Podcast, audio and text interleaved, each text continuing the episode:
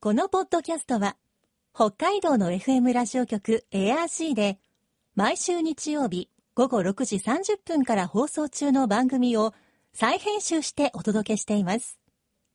世界の憧れ、北海道ブランド。ぜひお聞きください。今、世界から注目される北海道。この番組では、北海道が世界に誇る自然、文化、産業などをピックアップ。北海道の持つ魅力や可能性をゲストの方に伺います。お相手は鈴木舞です。今回のテーマは、北海道北東北の縄文遺跡群。2021年7月、世界遺産に登録された北海道北東北の縄文遺跡群。日本の縄文文化はおよそ1万5000年前から1万年以上にわたって発展。自然に寄り添う定住生活と土器に代表される高い精神性が世界から高い評価を受けています。しかし、全国に分布する縄文遺跡の中で、なぜ北海道北東北の縄文遺跡群が世界遺産に登録されたのでしょうか？先週に引き続き今週も北海道庁縄文世界遺産推進室特別研究員の安倍千春さんに北海道北東北の縄文遺跡群が世界遺産になった意義を伺います。今日のお話のポイント鈴木舞のマイポイントは普通特別ではありません。世界の憧れ北海道ブランド。この番組はあなたの明日を新しく北海道創価学会の提供でお送りします。北海道庁縄文世界遺産推進室特別研究員の安倍千春さんにお話を伺っていきます安倍さんよろしくお願いしますよろしくお願いいたします。まずはですね、はい。えー北海道北東北の縄文遺跡群が2021年に世界文化遺産に登録されましたがそもそも世界遺産ってどうして必要なんでしょうか？えっ、と、まずこの世界遺産というのは、世界遺産条約というのがあって、まあ、正式には世界の文化遺産及び自然遺産の保護に関する条約というのが、まあ、1972年に、まあえー制定されて、まあ、現在193カ国加盟しているわけですね。はいであの管理しているのはユネスコなんですけれどもユネスコの理念っていうのは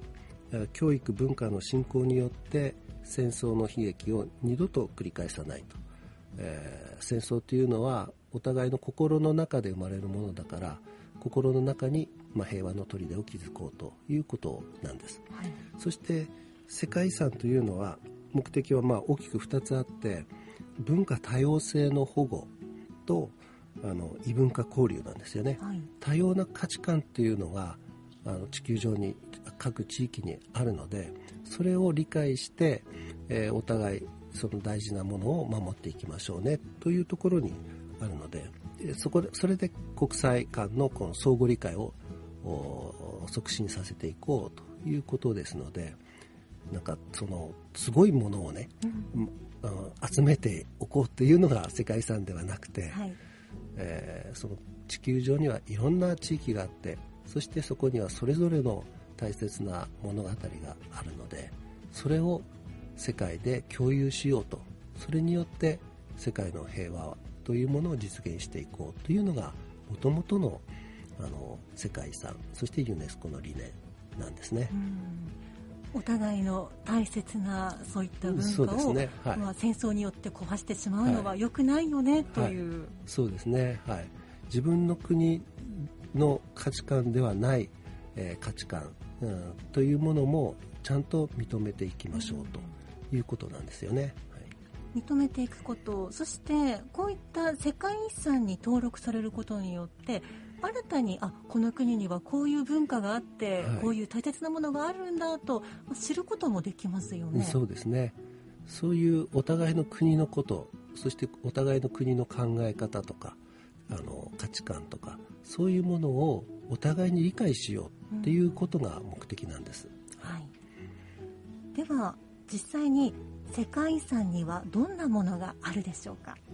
えっと、2021年の、まあ、現在の段階ですけれども、えー世界遺産は全部で1154件あります。そしてえー大きく3つの種類があるんですよね。文化遺産自然遺産複合遺産というのがあって、えー文化遺産は897件、えー自然遺産は218件。で複合遺産っていうのは自然とこう人間の営みが融合したものですがこれが、えー39件。で日本だけ見ると文化遺産が20件自然遺産が5件というふうになっています。はい、世界遺産が始まった頃は非常に分かりやすい、えー世界遺産だったんですよね、はい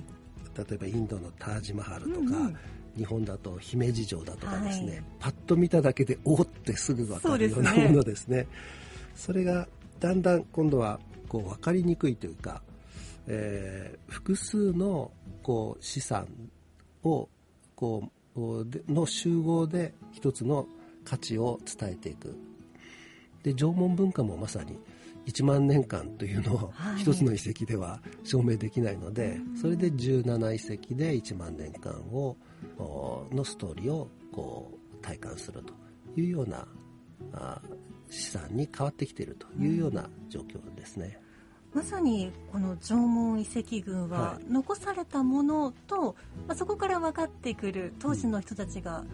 どうやってこれだけの長い時代、はい。どんな営みをしていたのか、まあその時代も込みでの、まあ、世界遺産という感じでしょうか。はい、で特にあの縄文というのは埋蔵文化財といって地下に、えーあるんですよね。はいその地下にあるその遺構っていうんですけどねあの住居の跡とかお墓の跡とかそこから価値を汲み取っていってそれをこう普及していくっていう、まあ、難しさはありますね。うんはい縄文が世界遺産になった意義とは何でしょうか？えっとまあ、じ世界遺産になるにはあの顕著な普遍的価値というのが必要になるんですよね。これはあのアウトスタンディング・ユニバーサル・バリューというふうに言っていて、まあ、省略していつも OUV と頭文字を取って言ってます。それでこの縄文文化の OUV というのは北東アジアにおける農耕以前の、まあ、人類の長期にわたる生活の在り方と精緻な精神文化の変遷を示す、まあ、物証として、えー世界遺産としての価値があるということになっています。まあ、1万年を超える歴史を一つの遺跡で証明することはできないのでだからまあ17遺跡で、えー登録されたということですね。まあ、地球規模の温暖化によって大型のこう草食動物を追いかけてきた誘導生活からあー周辺の自然うんから食料を手に入れる定住生活に変わって集落がだんだん大きくなっていって、えー4200年ほど前にですね、まあ、世界的な寒冷化が一時起こるんですよね。はいそれによって、まあ、縄文文化もだいぶダメージを受けてですねで大規模な集落が解体して縮小分散して、えー一方でその分散した集落の人々が集まるような場所それがストーンサークル環状列石という言って言ってますけれども、こういったものが作られてやがて共同墓地へ発展していくというような大きな流れがあるのでそれを証明できるということでこれはこの北東アジアにおいてはこの地域しかないということで登録されたわけですね。はい、いや今ふと一度そういううん。解体しなくちゃ、まあ、解体さざるを得ない、そういう自然状況にもはい。ありつつ、はい。でもまたこう人々がこう集まって、はい。また新たな営みを始めていったっていうところはい。いやこうずっと長い時代長い時間続いていただけあって そうなんですりそれだけいろんなことがドラマがあったんだなとふと思ってしまいました。そうなんです。でこれはなぜこの地域なのかというところにも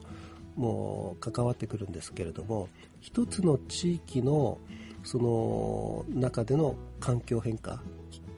を1万年間のお一つのエリアの中での1万年間の歴史なんですよね。だからあのいい遺跡は北にも南にもありますけれども自然環境の違うところを集めてきてもあまりストーリーにならないので、ですからあの専門的にはここ霊音体落葉紅葉樹林っていうんですが、はい。その範囲の中での1万年のストーリーなんですよね。でこのストーリーっていうのは映画や舞台のストーリーと全く同じで、えー舞台は北海道と北東北ですよね。で脚本というのは、えー農耕以前の人類の暮らしと精神の変遷。でそれを演じる役者がこの17の遺跡ということなので、えーですから一つの遺跡だけ見てもなかなかわからない、うん全体をこう見て初めてその1万年の歴史要するに映画を全部見たはいというようなことになるんですよね。一人の役者のシーンだけ見てもわからないですよね。はい、そうですね。はい、だから全員が17の出演者が演じるうストーリーを全部見て初めてその映画なり演劇が理解できるということなのでこの辺も難しいところかなというふうには思いますが、うん。はい。まあ、でもだからこそ、うん。そうだからこそこの北海道北東北の縄文遺跡群としてはい。登録されることがそうです。大切だったわけですね。はい、そうです。うん。安倍さんからご覧になったはい縄文遺跡群、うん。まあ、特にこう北海道の遺跡の魅力って何でしょうか？えーとですね、まずねその世界の他の世界遺産っていうのはえー例えば荘厳な教会とか、あの大きなお城とかですね特別な人のための特別な建造物というのが多いですよね。はい。だけれどもこの縄文っていうのは私たちと同じこの普通の人々の日々の暮らしの1万年の積み重ねなわけですよね、はい。だからこそ人間としての根源的な価値というのがそこにあるわけですし、でだから共感ができる共感ができる世界遺産はい。なんだろうというふうに思っています。そして北海道というのは最初のあの、えー定住の過程の初期段階はあのないですけれども本格的な集落を作り始めてから、えー最後あの郷土墓地ができるまでの一連の流れが6つありますので遺跡が、えーそこで全部読み取れていくんですよね。はいえー函館の柿の島遺跡、えー伊達の北小金貝塚で函館の大船遺跡、えーそして入江高砂貝塚清須終帝母群とこういうふうにえー時代を追って見ていくと北海道の中でも、まあ、1万年近くの歴史が読み取れるというところが北海道のに関しての魅力なんだろうと思います。普通の人たちのこう、はい営みが世界遺産になってるってそうですね改めて考えるとなんだか嬉しくなりますね。そうだと思います。はい。えっと、縄文文化っていうのは、まあ、1万年も昔から始まっていますけれども、まあ、遠い過去のことではなくてあの私たちの生活とか文化の基礎になっているんですよね。えー例えば漆塗りの土器があったりとか翡翠の勾玉を大切にしてたりとかっていうこともありますし物を大切にするとか自然をにを大切にする心とかですねそういったあその私たちの生活と密着している部分があります。そしてその縄文に触れる入り口っていうのはたくさんあるんですよね、道具は可愛いし、それで札幌市内でもドニー・ワブとかさんとかですね、イルバ28さんとかあと北24条商店街さんとかですね、い、ろんなあの民間団体も活動してますのでもうどこでもこの縄文に触れることができるのかなというふうに思ってます。で最初はそういったその縄文の不思議さとかあのユニークさというものを楽しんでもらいたいなと。そしてその中から先ほど話をした通り、えー、この現在。そして未来に大切なメッセージというのを縄文からあ読み取ってもらえればいいなというふうに思っていて。そうした活動が、まあ、縄文文化1万年ずっと続いて私たちに引き継いでくれましたけれどもこれからの私たちの活動がこの未来へ続く1万年ストーリーとしてですね、えー、北海道の歴史に残っていくのかなというふうに思っていますのでこれからもこの縄文をですね、えー、にハマっていただきたいなというふうに思ってます。未来の1万年というと。そうですね、うん、はいなんかこう気が遠くなるようなこれまた先の話のような気がしますが、うんはい、でも確かに昔それだけ長く続いた、うん。はい、こう時代があったわけですからね。そう。ですね。普通の人々が積み重ねてきた歴史が世界遺産になったわけですよね、うん、だからこれからは私たちも生活を積み重ねてますから、はい、それが未来に誇れるものでないとダメですよね